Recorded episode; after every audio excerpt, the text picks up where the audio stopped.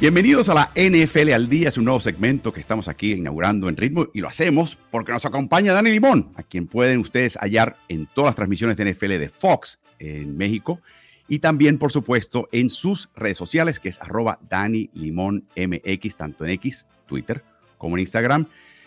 Gusto que nos acompañes, Dani, y estás, estoy seguro, tan sorprendida con el hecho de que 79 días después de haberse tronado el tendón de Aquiles, para mucho o poco, Aaron Rodgers está de vuelta limitadamente en la práctica de New York Jets.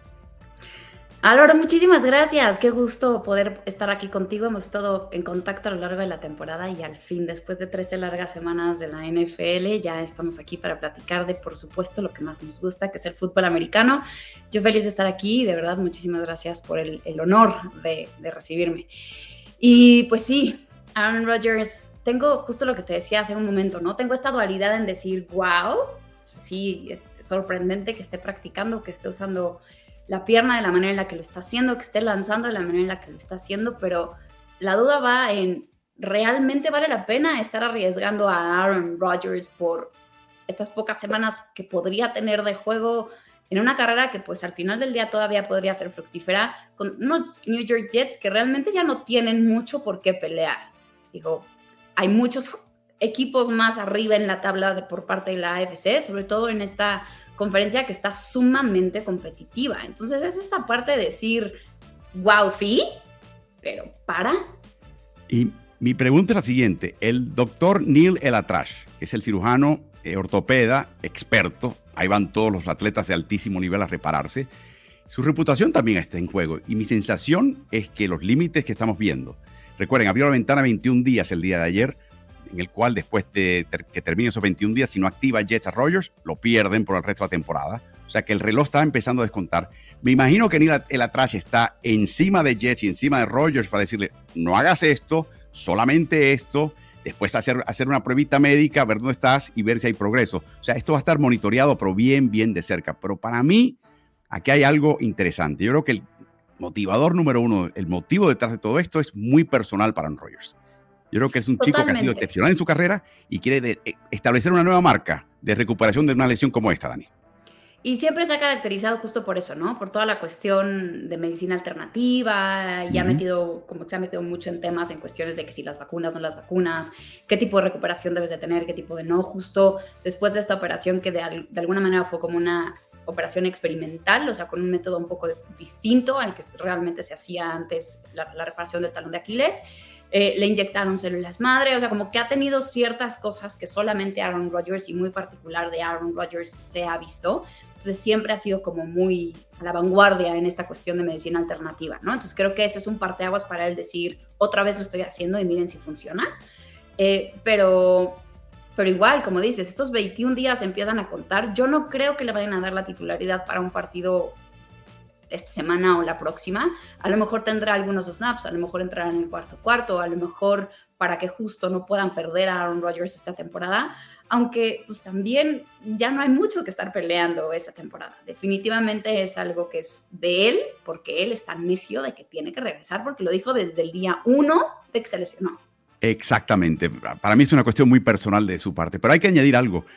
Quizás en estos 21 días no solamente se repare eh, del todo ese tendón de Aquiles eh, averiado de Rogers, pero también la línea ofensiva de Jets, que ha sido parte del problema principal de un equipo cuya defensiva es de primer nivel, cuyos corredores no son malos, pero la línea tiene una cantidad de lesiones y cambios, empezando por la posición de los tackles, que quizás en esos 21 días, si le arman una línea ofensiva más o menos decente e ilesa, quizás se animen a hacerlo. Hay un tema adicional que la gente está mencionando, sobre todo aquellos que creen en, teorías de conspiración.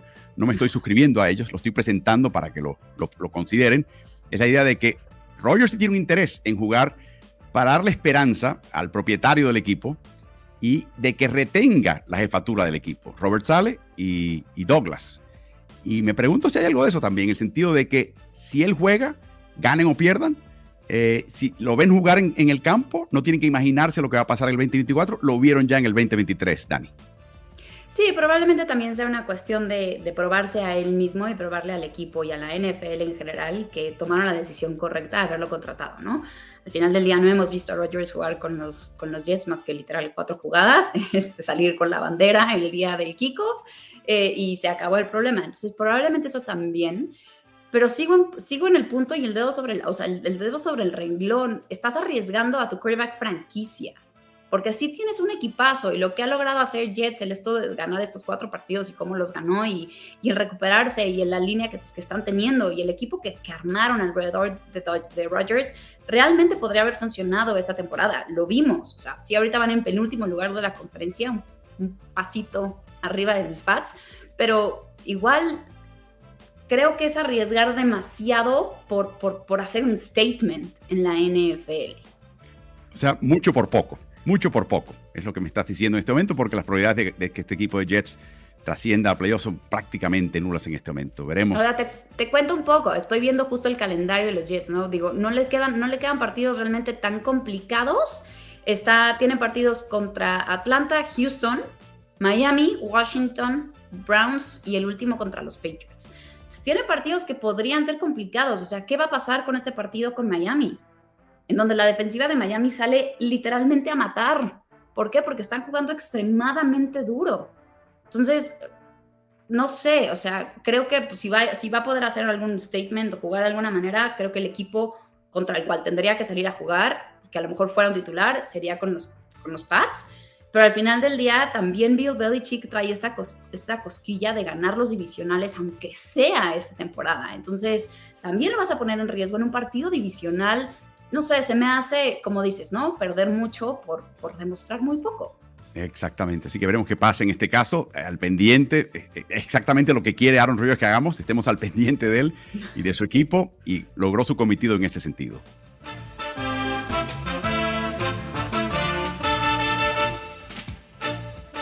Repasamos la tabla de posiciones en este momento. Al comenzar la semana 3, estamos a vísperas de comenzar el jueves, jueves por la tarde, antes del partido del jueves por la noche, con Dani Limón, que nos acompaña. Es nuestro honor y gusto que nos acompañe, Dani. Está todo en esta parte de la temporada todavía muy congestionado. Tres juegos separan a Baltimore y Buffalo en la columna de derrotas y en el caso de Filadelfia, claro, se ha despegado, pero a partir de San Francisco hasta Nueva Orleans, de nuevo, los primeros eh, segundo al 10, tres juegos de diferencia. Y esto, me pregunto, va a crear, un tremendo zafarrancho y un tremendo abaco que hay que sacar para calcular quién entra y quién sale y en qué puesto, Dani.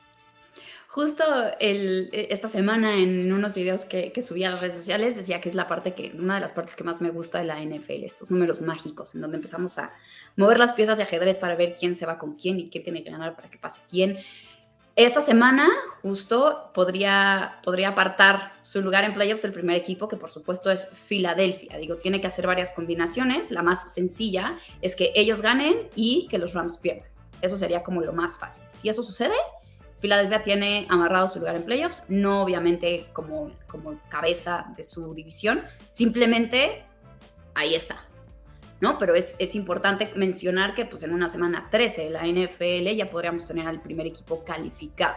Por parte de la americana, pues sí vemos que esto está muchísimo más parejo, sobre todo porque aquí es, muy al principio de las temporadas siempre nos gusta hablar de los calendarios y cuáles son los calendarios complicados y qué es lo que significa. muchos dicen, no, bueno, es que hablar de calendarios no es tan importante. Yo siempre lo creo que lo es, porque Justo, por ejemplo, Dallas, por parte de la Nacional, empieza con el calendario más difícil. Estas próximas semanas es la parte de su calendario más complicado. Lo mismo para Baltimore. Ahorita Baltimore tiene un juego arriba de los otros tres líderes divisionales, que son Kansas, Jacksonville Miami, pero le, le queda un, un calendario sumamente complicado. Entonces, eso puede variar semana con semana.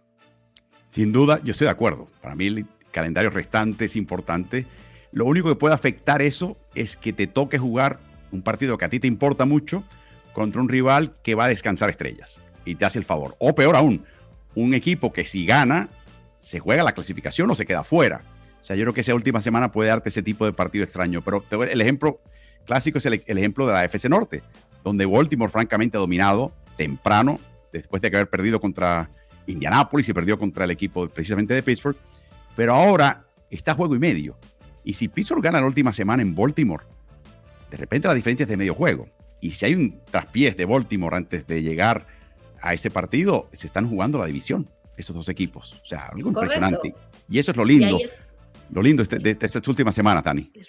Es hermoso, es hermoso. Justo el tema de, de, estas, de estos criterios de desempate que también tenemos, que de alguna manera, pues los divisionales son extremadamente importantes. Entonces, el haber ganado o no ganado contra estos divisionales, y justo ahí lo vemos, ¿no? La dificultad de calendario es uno de estos rubros y estos criterios de desempate entre estos, entre estos equipos. Entonces, e, es esta parte en donde empezamos a mover las piezas y bueno, es extremadamente entretenido y sumamente, sumamente complicado. De hecho, este es solamente el, criterios, algunos de los criterios, hay más de 10 en cada situación, en este caso entre tres equipos empatados. Si uno de ellos ya demuestra ser el líder entre esos tres, entonces vuelves a aplicar estos criterios para los dos equipos restantes. Igual si son 4 a 3, vas rebarajando todo esto. Y de hecho, créanlo o no, aunque creo que se ha dado solamente en un par de ocasiones en el pasado en la NFL, el diferencial de puntos va a llegar a ser algo así como el undécimo o duodécimo criterio. Eh, y extrañísimo que se dé, Vamos a ver si alguno de estos días, en esta, esta temporada más extensa, se da. Veremos qué pasa en ese sentido. Sigue muy interesante la NFL. El, el último, el último criterio de desempate literalmente es un volado. E, así podría llegar la nunca ha pasado, pero se podría llegar a dar en donde literal sea un volado. Imagínense que se define una temporada para dos equipos de esa manera. Es impensable.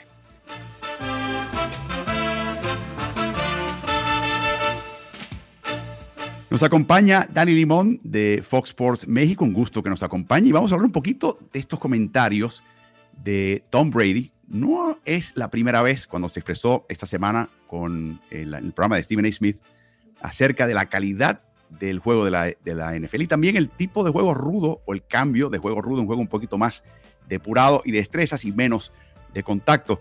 Sé que ya lo hablaste con tus colegas en Fox Sports este tema, queremos eh, quizás darle un toquecito distinto, pero antes de empezar, leamos las expresiones en octubre, eh, antes de esta conversación con Steve Smith, acerca del tema. Y no es la primera vez en octubre en que él se expresó de esta forma. Hay tantas personas que quieren que sea menos y menor físico el deporte, más como el tochito, el fútbol americano de banderines, que sea un deporte olímpico en el 2028.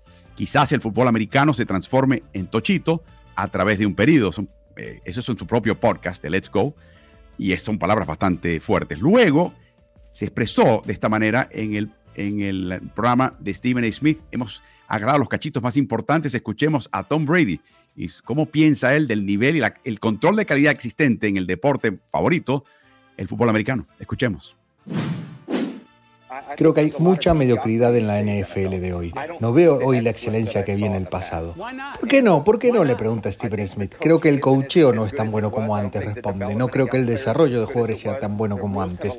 Las reglas han permitido que un montón de malos hábitos se hayan entrometido en cómo los jugadores juegan. Creo que el producto, en mi opinión, es menor a lo que solía ser. Creo que hay un montón de jugadores como Ray Lewis, Rodney Harrison y Ronnie Lott que impactaron el juego de una cierta forma. Eh, y creo que cada golpe que dieron hoy hubieran sido castigos. Escucho a muchos entrenadores quejarse de cómo sus jugadores son tacleados. ¿Por qué no hablan de cómo sus jugadores, con sus jugadores acerca de cómo deben cuidarse? Solíamos trabajar en esos fundamentos todo el tiempo, ahora tratan de ser regulados todo el tiempo. Los jugadores ofensivos necesitan protegerse a sí mismos.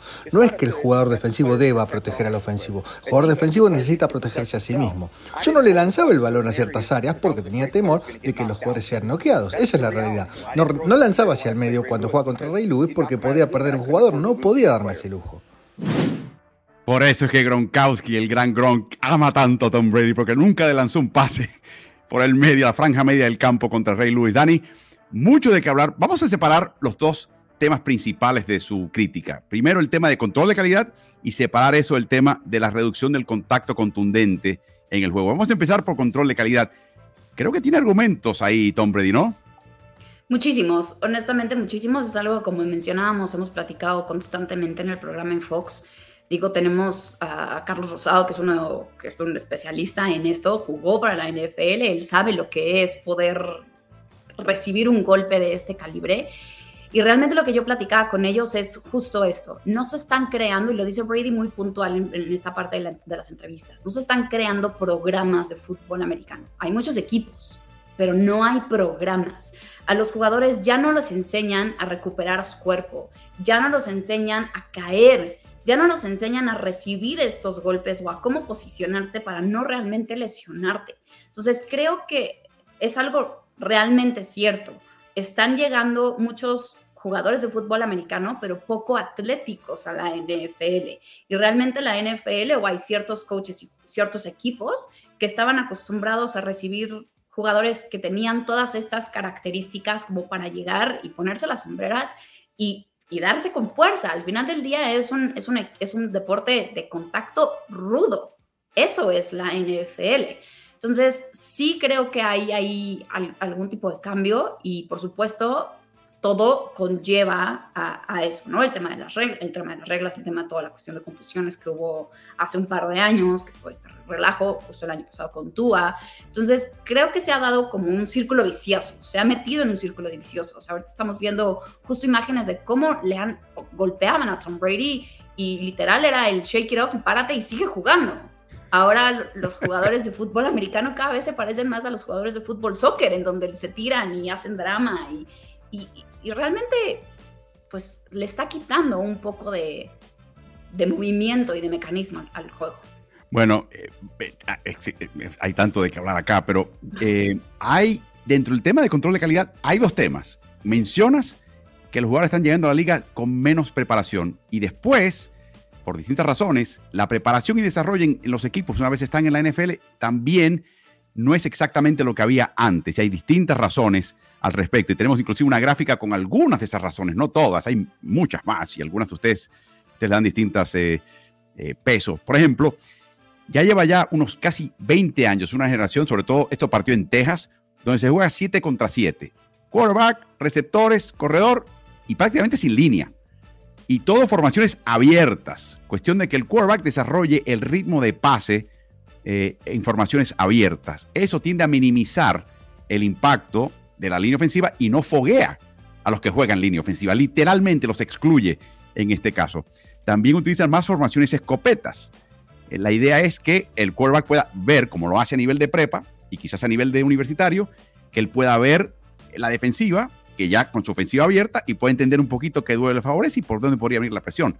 El problema es que el retroceso elimina, por ejemplo, la jugada de play action, que curiosamente es la que más protección le da al mariscal de campo en toda la NFL. Además, y esto es muy importante, esto fue por acuerdo en el convenio colectivo del 2021, se redujo las prácticas con equipamiento en pretemporada de 28 a 16. Se eliminaron las dobles tandas. Y también en temporada regular solamente puedes tener 14 y a partir de la semana 11 solamente tres prácticas con hombreras y esto es un limitante tremendo en cuanto a lo que mencionas de tú dar contacto y absorber contacto. También se eliminó la Liga de Desarrollo, aunque la mañana, esta mañana llega la noticia, Dani, que se fusionan y se aprueba la fusión de la USFL y la XFL, que para mí la liga tiene que empezar a tomar las riendas de ese asunto y tener su propia Liga de Desarrollo, y la inestabilidad de los cuerpos de entrenadores universitarios. Ah, este head coach se va para allá, este se va para acá, se queda este, se va al otro, y no hay manera que establezcas lo que tú mencionas, un programa, un, un taller, una academia esencialmente. Y en mi opinión personal, no sé si lo compartas o no, el área donde se ve esto clarísimo y que creo que a, a, la raíz de lo que está mencionando él es la línea ofensiva. ¡Wow! Estás viendo jugadores que llegan con un físico sin precedente, una, una, capacidad atlética extraordinaria. Pero, por ejemplo, no están acostumbrados a colocar la mano en el suelo. Son el tipo liniero que siempre están pasando en sus programas universitarios y están erguidos. Entonces la idea de tú meter el vaso en el suelo, novedoso. La idea de tú bloquear en combinado, mm, ¿cómo es eso? La idea tú de tú jalar y crear una jugada de acarreo, impensable. Y lo ves una y otra vez, equipo por equipo en la NFL. La crisis principal de NFL, siempre se hablaba que había una falta, había una falta de quarterbacks.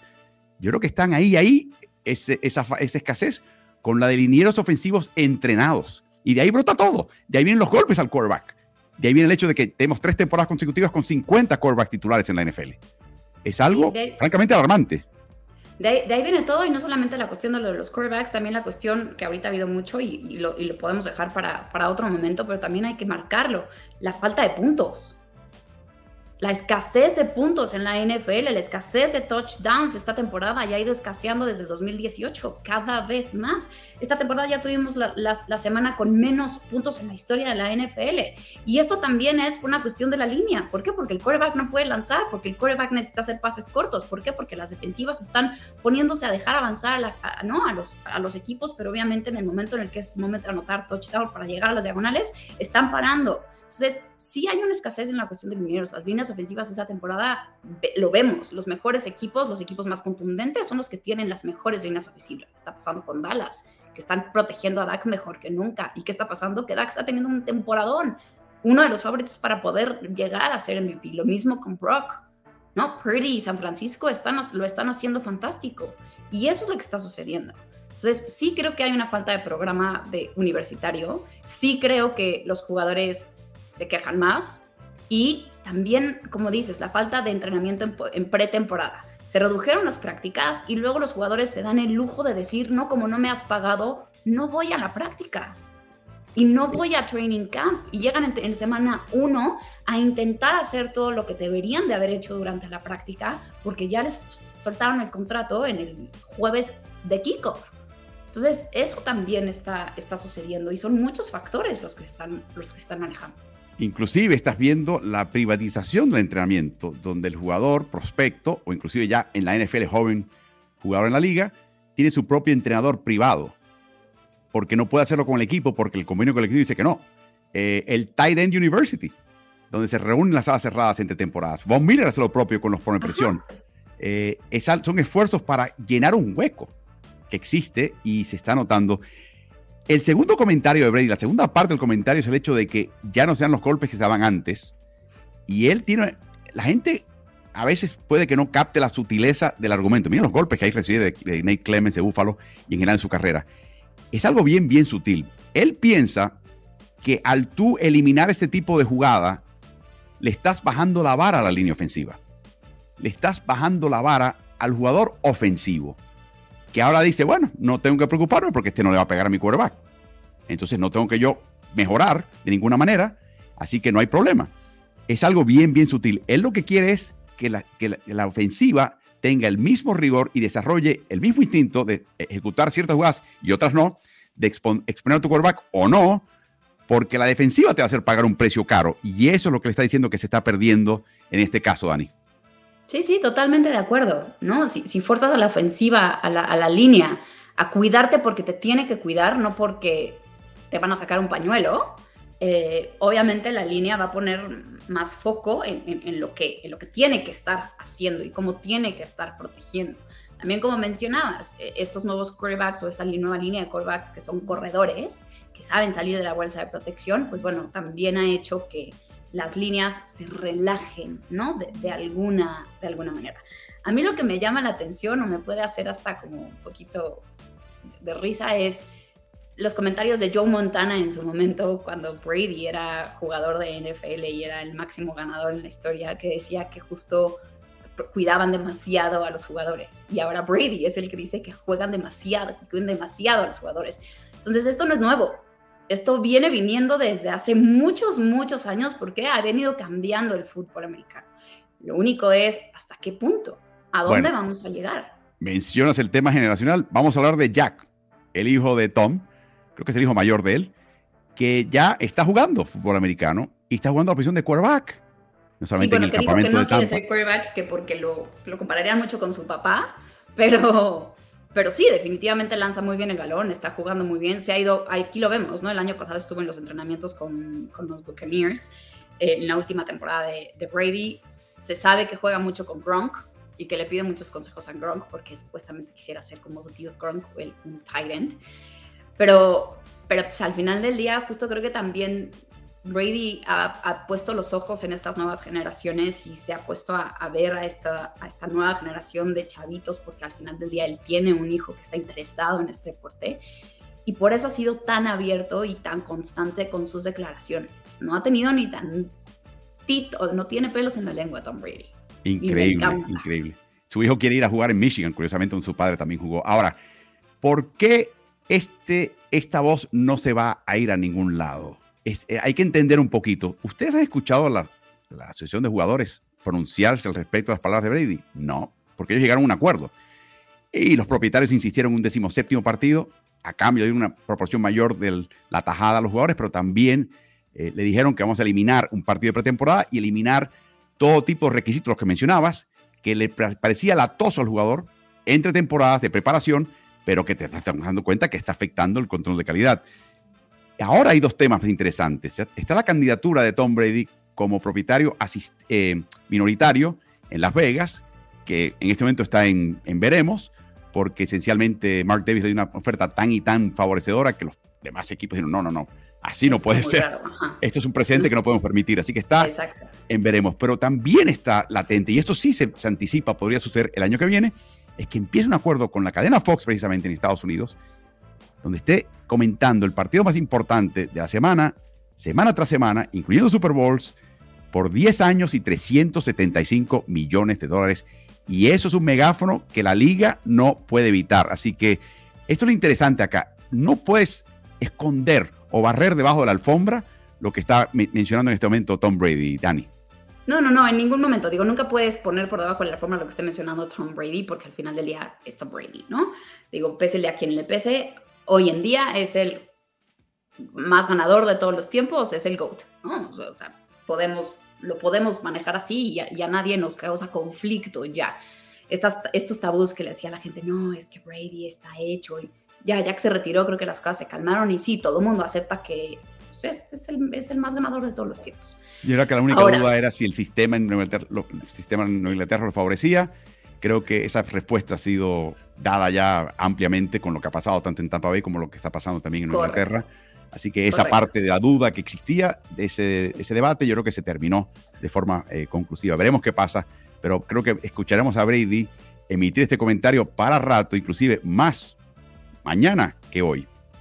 Definitivamente, y no lo, no lo podemos dejar de escuchar, porque al final del día él ha sido súper constante con el cuidado de su cuerpo, con los entrenamientos. Todos sabemos que era una, o sea, que era un atleta y lo sigue siendo, en donde se dormía a las 8 de la noche, despertaba a las 5 de la mañana, llegaba antes, se iba después, y así fue durante el resto de o sea, durante desde que empezó a jugar en high school en colegial y después llegando a los Patriots. Por eso se ganó el lugar donde se ganó, por eso ha hecho que realmente TV12, su marca en cuanto a cuidado del cuerpo, también se haya vuelto algo súper exitoso. Sabe de lo que está hablando. No puedes decir, ah, no, tu comentario no, no importa o es irrelevante cuando eres Tom Brady. Lograste todo lo que lograste porque jugó hasta qué edad, le ganó al tiempo, le ganó a la vida para poder jugar hasta los 44 años de edad. Realmente Tom Brady y lo que dice del cuidado y lo que dice del juego es cierto, tiene una validez, probablemente mucha que para otras personas. Entonces, por supuesto que tenemos que escuchar lo que dice él, lo vamos a seguir escuchando a lo largo de la próxima temporada, va a ser sumamente entretenido y sumamente interesante poderlo escuchar a lo largo de los partidos también para ver cuál es la visión que le da a las jugadas. Lo mencionó también en, estos diferentes podcasts que ha dado a lo largo de la temporada, en decir que ahora entiende por qué los fanáticos de la NFL nos volvemos locos al ver un partido en la televisión. Y lo que pasa es que, por supuesto, la visión del terreno de juego a la visión de, de lo que nosotros estamos viendo con las cámaras es completamente distinta que muchas veces escuchas que te gritan, es que ¿por qué no te fuiste? Es que cubre a él o estaba abierto. Pues sí, pero desde mi perspectiva no veía que estaba abierto. Entonces va a ser sumamente, sumamente interesante y bueno, al final del día lo que dice el GOAT. Hay que escucharlo. Veremos porque gran parte de la posible solución a lo que está los males que está señalando, eh, señalando Brady solamente se pueden solucionar con un acuerdo obrero patronal. Y ese acuerdo convenio colectivo no lo toca a nadie y le quedan ya, no sé, le quedan 8, 7 años más. Así que eh, algo muy difícil para solucionar, pero hay que atacar varios frentes. Este es solamente uno de ellos. Y el tema universitario. El tema universitario creo que es clave también, ¿no? Que la NFL se empiece a involucrar un poquito más con, con la NCAA.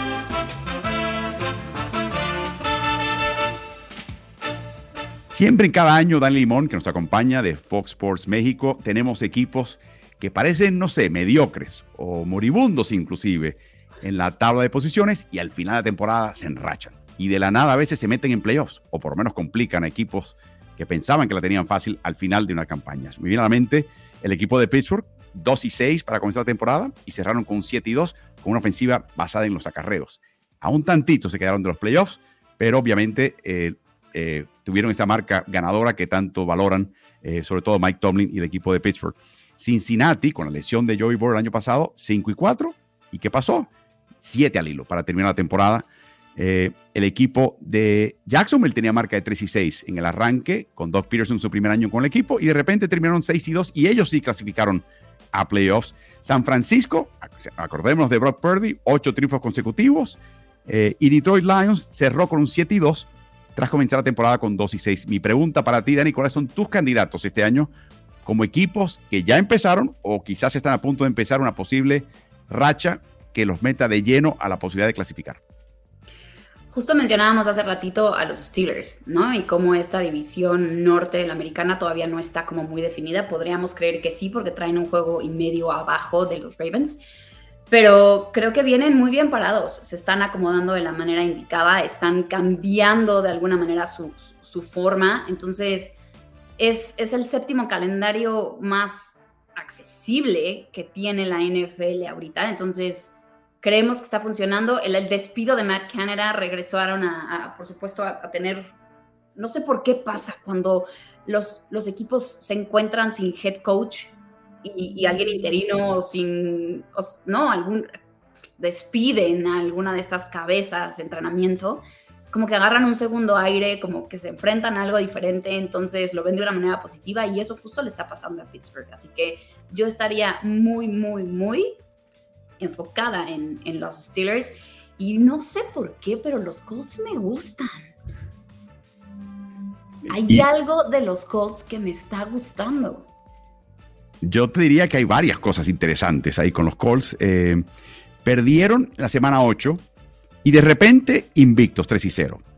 El corredor defensivo Gus Bradley eh, cambió el esquema de cobertura. Él, tenía un esquema muy particular, de repente empezó a, imitar al esquema muy prevalente en la liga ahora, que es el esquema de Big Fangio. Y además regresó, se unió y se encarriló eh, sus grandes corredores. Y yo creo que ahí viene el detalle. O sea, este equipo es distinto y no es tan Garner Minshew dependiente como era antes, Dani. No, creo que pueden estar metiendo en muchos, muchos, muchos problemas a los Texans. Sí, Yo sé que los Texans y CG Stroud y, no, y, este grupo de novatos que están levantando el equipo por completo. Yo lo dije desde un principio, creo que Texas está un año antes el año que entra vamos a ver a Houston Texans de una manera fantástica y podrán, podrán a lo mejor ser lo que fue el año pasado Jacksonville y este año está siendo Jacksonville. Creo que Houston está, viene para arriba, pero hay algo de los Colts, justo con todo lo que estabas mencionando, que me hace que, puede, que pueden quitar a Houston de este wild card y quedárselo, y quedárselo ellos. Y por otro lado, bueno, el, 3 y 0 responde también a que este equipo de Colts hoy es distinto al que abrió la temporada, aparte del quarterback. O sea, juega distinto, juega de una manera muy distinta y es eh, peligroso. El otro equipo que ya empezó a enracharse, obviamente, esto es eh, llover, sobre mojado, es el equipo de Denver. Quinto calendario restante más asequible en la liga. Cambia también el esquema Vance Joseph y sobre todo Sean Payton le ha dicho a Russell Wilson, ¿sabes qué? Vas, te voy a, literalmente, te voy a tratar como un quarterback joven te voy a dar una serie de directrices, no te me salgas de aquí, por favor. Hazme caso y tendremos tú y yo éxito. Resucitaré tu carrera y este equipo puede meterse en playoffs antes de que termine la temporada, Dani. Creo que justo eso al principio, ¿no? Estábamos criticando mucho esta pobre relación entre, entre Sean Payton y Russell Wilson. No había una relación, no había una comunicación, como que cada quien estaba guiándose por su línea. Russell Wilson pues al final del día fue MVP, ganó Super Bowl, o sea, sabemos que Russell Wilson en Seahawks fue algo increíble y fantástico y pensábamos que iba a venir a, resurgir esta franquicia de los Broncos después de, de las fantásticas temporadas que tuvieron con Peyton Manning. Y, y, el año pasado nos decepcionaron por completo. Entonces, cuando entramos a esta temporada diciendo es que viene Sean Payton, puede ser la clave para, y empezamos a ver que no, y un 70-20 contra los Miami Dolphins, y veíamos que era un desastre por completo.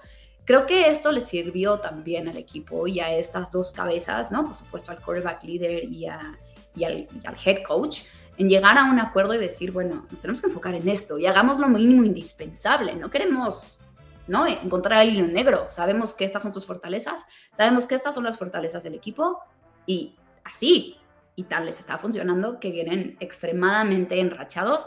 No creo que les alcance para tirar a Kansas City como cabeza de división, porque Kansas también viene enrachado, porque Kansas ya también encontró su ritmo, porque Kansas en diciembre es sumamente complicado por el simple hecho que jugar en Arrowhead es élido y es extremadamente complicado pero porque también ya encontraron este ritmo otra vez Patrick Mahomes con sus receptores, estos receptores muy jóvenes que están encontrando como cada quien su posición y su forma con, con el quarterback.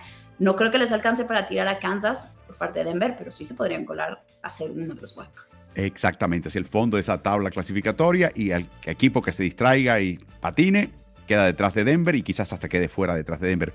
Tres equipos más que te quiero mencionar cuando sea Denver en este momento noveno lugar. Eh, eh, de nuevo, equipos como desde Pittsburgh para abajo, equipo que se descuide, se queda fuera y asciende Denver. Así que ese es el plan de este equipo.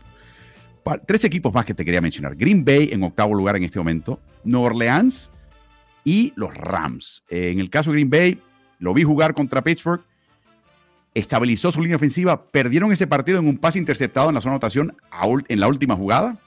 Tercer calendario restante más asequible con difíciles duelos contra Kansas City y Minnesota, pero Carolina, Chicago, Gigantes y Tampa Bay. Nueva Orleans, sexto en intercambio de errores. Quinto calendario restante más asequible, solamente un partido contra Detroit, lo demás es Carolina, Gigantes, Tampa Bay, Rams y Atlanta. Y por último, eh, Rams, que para mí cuando regresa Karen Williams, corredor de segundo año, este equipo, aunque tiene una marca de 3 y 3 con él y 2 y 3 sin él, no parece que marca diferencia, para mí, este equipo con él es otro. Y todo el mundo juega mejor cuando Williams se convierte en amenaza del ser el foco de la defensiva contraria y le abre espacios a Matt Stafford, eh, eh Pucanacua y por supuesto cuando regrese eh, Cooper Cup. Correcto. De estos tres equipos, yo creo que a mí los que más me llaman la atención o destaco tres cositas de, cada uno, ¿no? Primero, Green Bay. Eh, realmente creo que es un equipo que que depende completamente del mood y del, y del estilo de juego o de cómo decida jugar su quarterback. Jordan Love ha tenido partidos espectaculares y ha tenido partidos de desastre.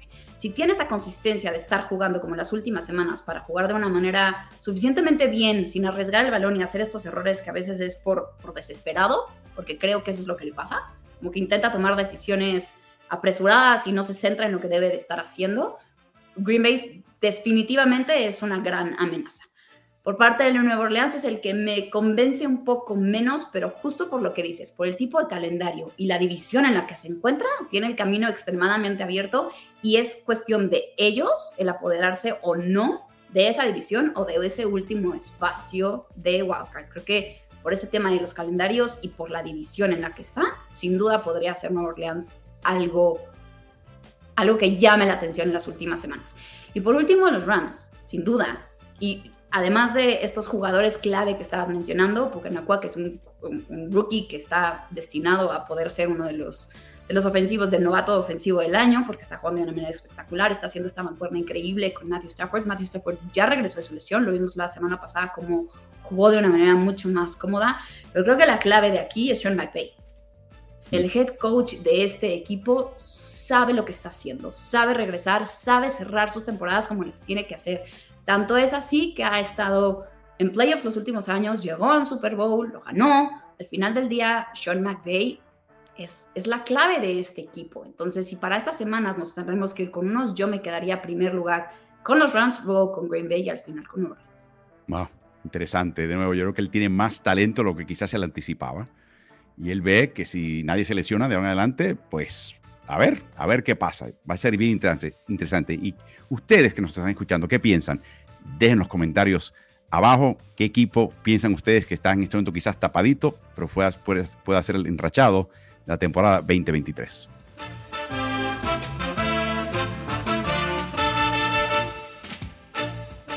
Nos acompaña Dani Limón, la pueden hallar en sus redes sociales, como ven en pantalla. Dani también trabaja para Fox Sports México y nos honra con su compañía y su conocimiento.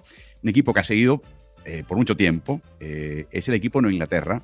Y has visto la carrera, sobre todo los altos y los bajos de Mac Jones. Y en este momento Mac Jones está viendo un bajo que no creo que tiene eh, fondo en este momento, lamentablemente. Es un quarterback fichado en la primera vuelta en el cual pensaba en Nueva Inglaterra que tenía su quarterback franquicia para reemplazar a Tom Brady. Le fue muy bien ese primer año, los metió en playoffs. Josh McDaniel, su coordinador ofensivo. Desde entonces ha habido tremenda inestabilidad en la continuidad de su entrenamiento. Hablábamos en otro segmento, Dani, del control de calidad en la liga y cómo la falta de continuidad afecta. No hay mejor ejemplo de eso, quizás, que Mac Jones. Es correcto, a lo largo de, su carrera en la NFL ha tenido unos altibajos él en su carrera, pero también que toma decisiones en el equipo. No, primero que si Bill Belichick tomaba la, la, decisión de las ofensivas, luego llegó obviamente, bueno, todavía en ese momento todavía seguía McDaniels, luego Patricia, luego no Patricia y ahora no Bob. Al final del día, Bill O'Brien creíamos que era la solución para la cuestión de ofensiva de los New England Patriots porque trabajó en algún momento con Mac Jones en Alabama. Entonces, esta mancuerna ya se conocían, eran dos personas y no un, entrenador y un quarterback que se conocían altamente.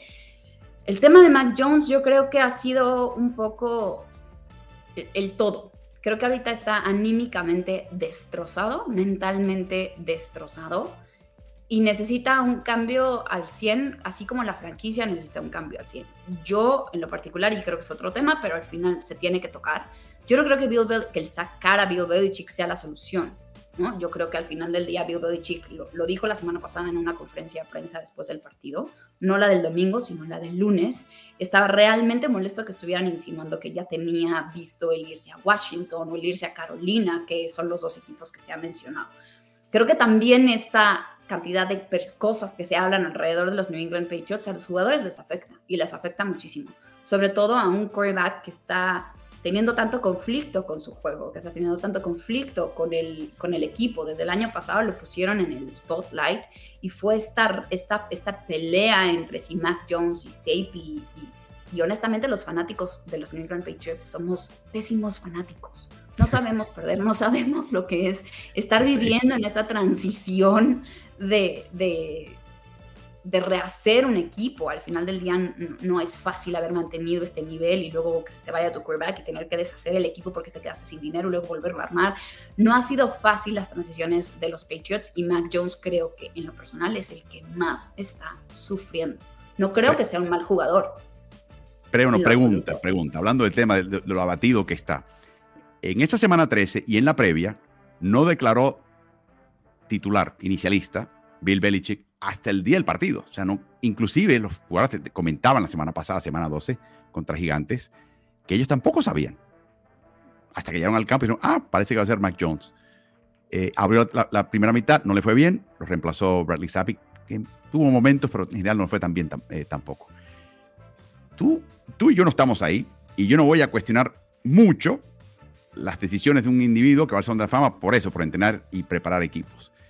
Pero ¿no te parece un poquito extraño que dado el estado del equipo, eh, haya básicamente tenido una especie de audición, una especie de concurso durante la semana y dejar total. Esta es la práctica del miércoles, quiero que sepan. Y ahí están lanzando Zach Cunningham y está Bradley Zappi. El que tiene las manos en el bolsillo con la camisa azul es Mac Jones, que en la parte abierta de la práctica no lanzó un pase, ni a las abiertas ni a las cerradas. Pero aparte de eso, ¿tú ves ese manejo en estas últimas dos semanas como algo razonable para un equipo que en este momento no tiene quarterback? ¿O sencillamente algo que quizás de haberse manejado de otra manera quizás hubiera tenido un resultado mejor? ¿O no importa, bro? No hay quarterback, por eso hay que tener una competencia abierta.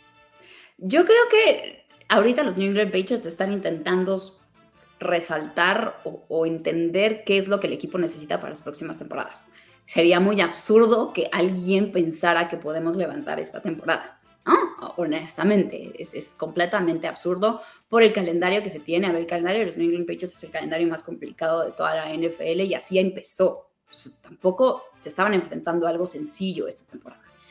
Creo que ahorita el tema es em, empezar a entender. Lo que creo que, que no está bien o que podría ser mejor es la claridad con la que se hablaran las cosas. Nosotros sabemos poco lo que se dice dentro del equipo, ¿no? Porque todo es cuestiones de las entrevistas pero al final del día creo que sí debería haber una línea en decir, a ver, estamos viendo qué es lo rescatable, qué es lo que vamos a hacer y estas últimas semanas lo vamos a tomar para ver cómo vamos a poder armar el equipo, si lo armamos alrededor de Mac Jones, si lo armamos alrededor de Bailey Zappi, o si vamos por un quarterback nuevo, ¿por qué? Porque tenemos la fortuna, dentro de la disfortuna de que no estamos teniendo una buena temporada, vamos a tener la fortuna de tener un buen pick del draft en el 2024.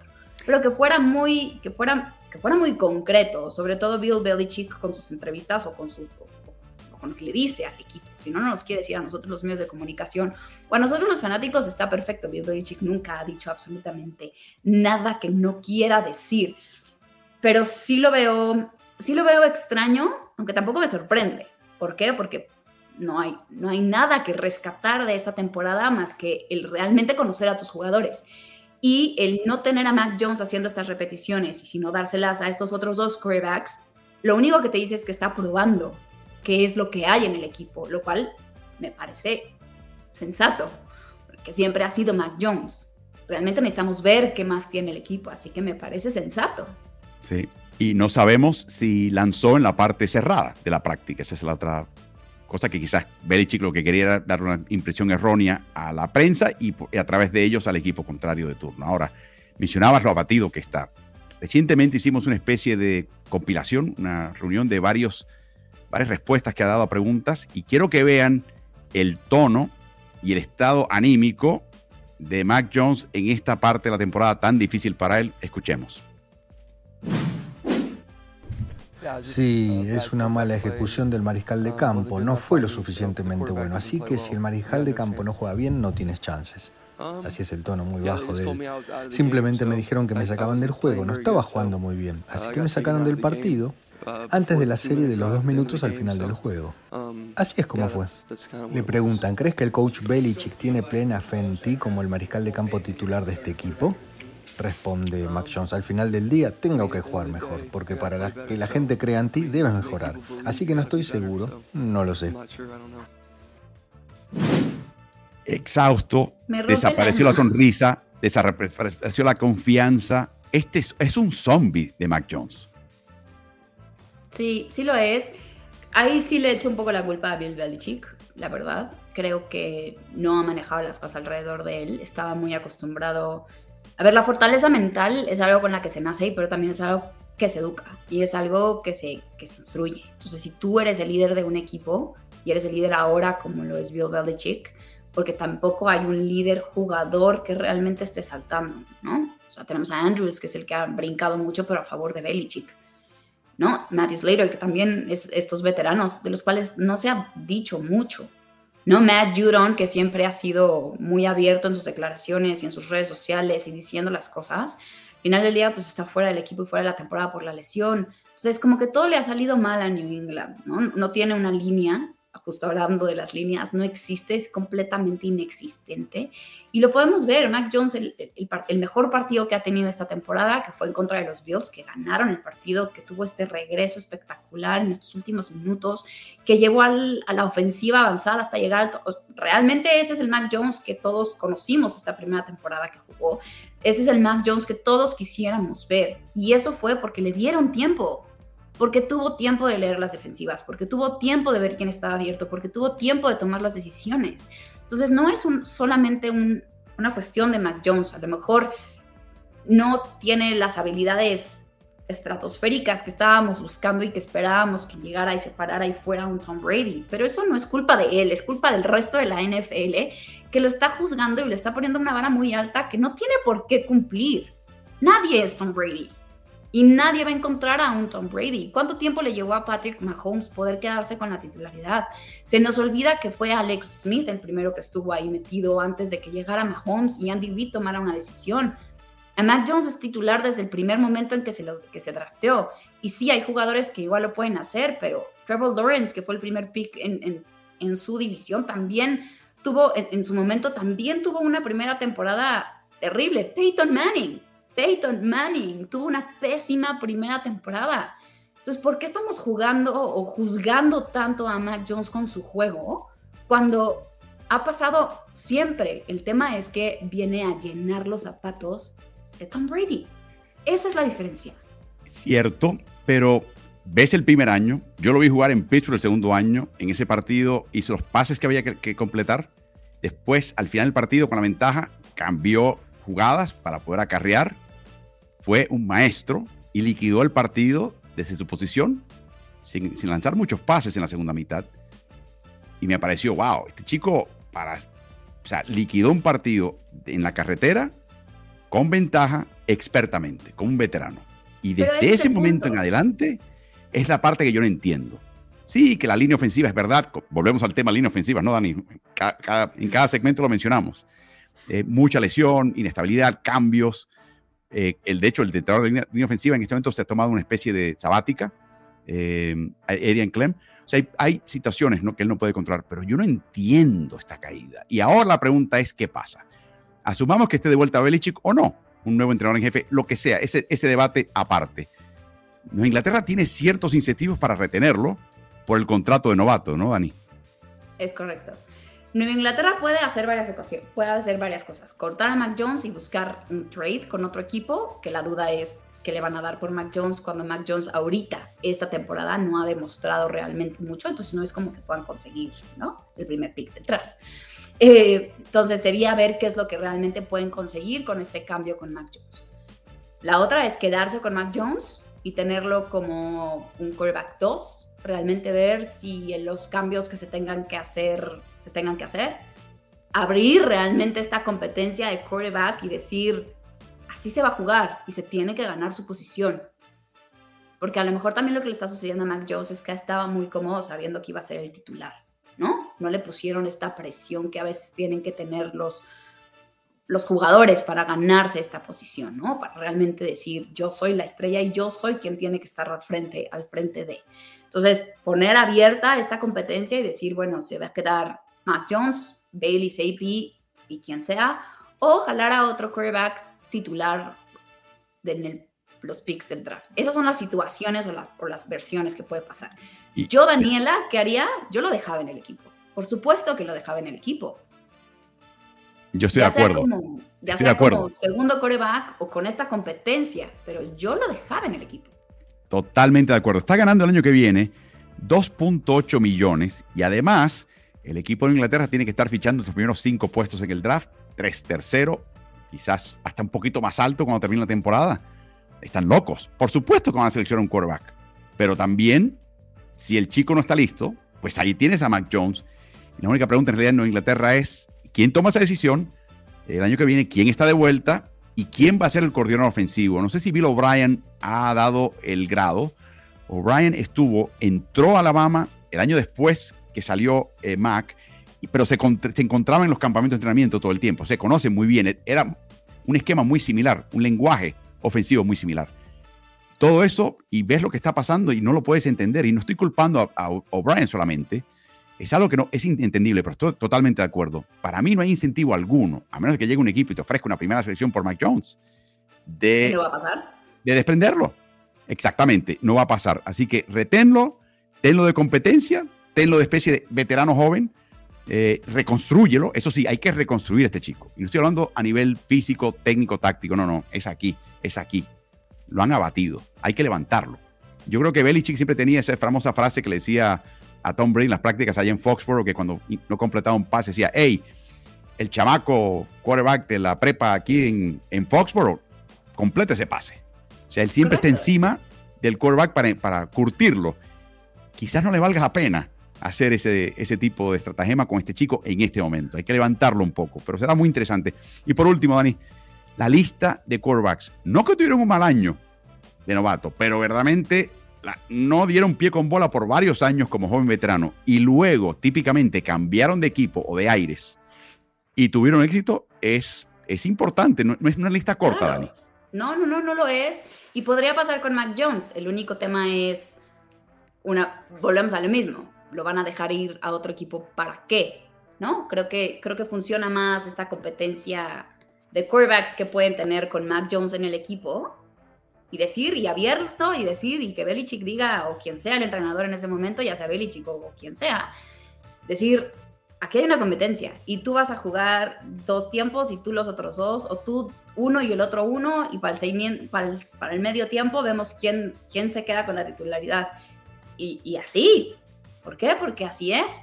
Pero en, estos, en esta lista de jugadores, digo, lo podemos ver, ¿no? Drew Brees, Kurt Warner, que viene desde donde le dieron la oportunidad, no tuvo, o sea, ¿no?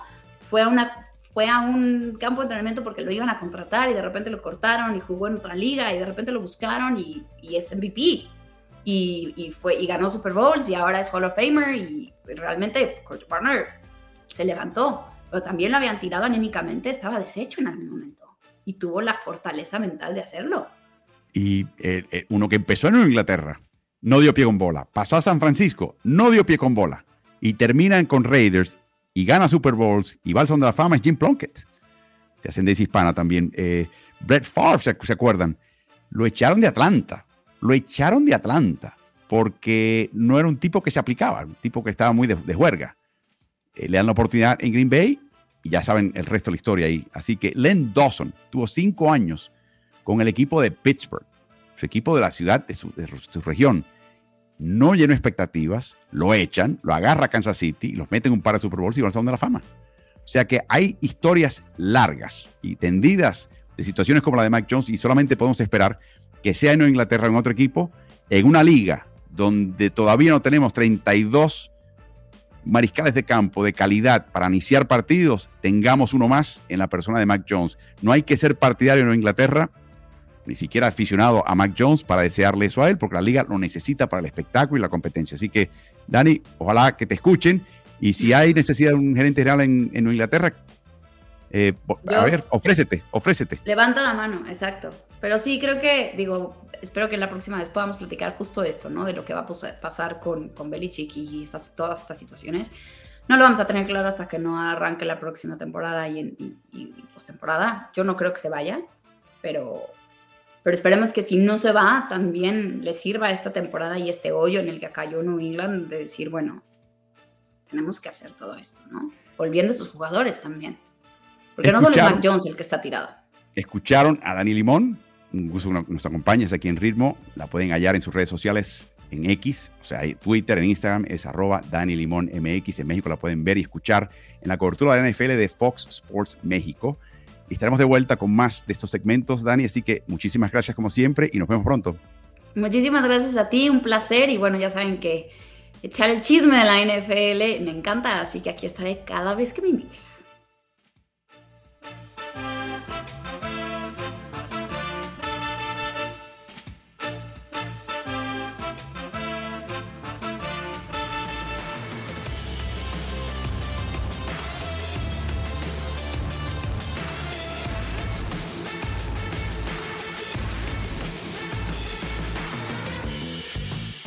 Si te gusta el contenido de nuestro podcast, te pido que te suscribas y nos des buenas calificaciones. Eso nos ayudará a su mejor difusión. Y corre la voz, porque Ritmo NFL es el nuevo canal multiplataforma digital de información y opinión de quien les habla Álvaro Martín. Lo puedes hallar en Twitter, Instagram, Facebook y YouTube. Búscanos siempre como Ritmo NFL.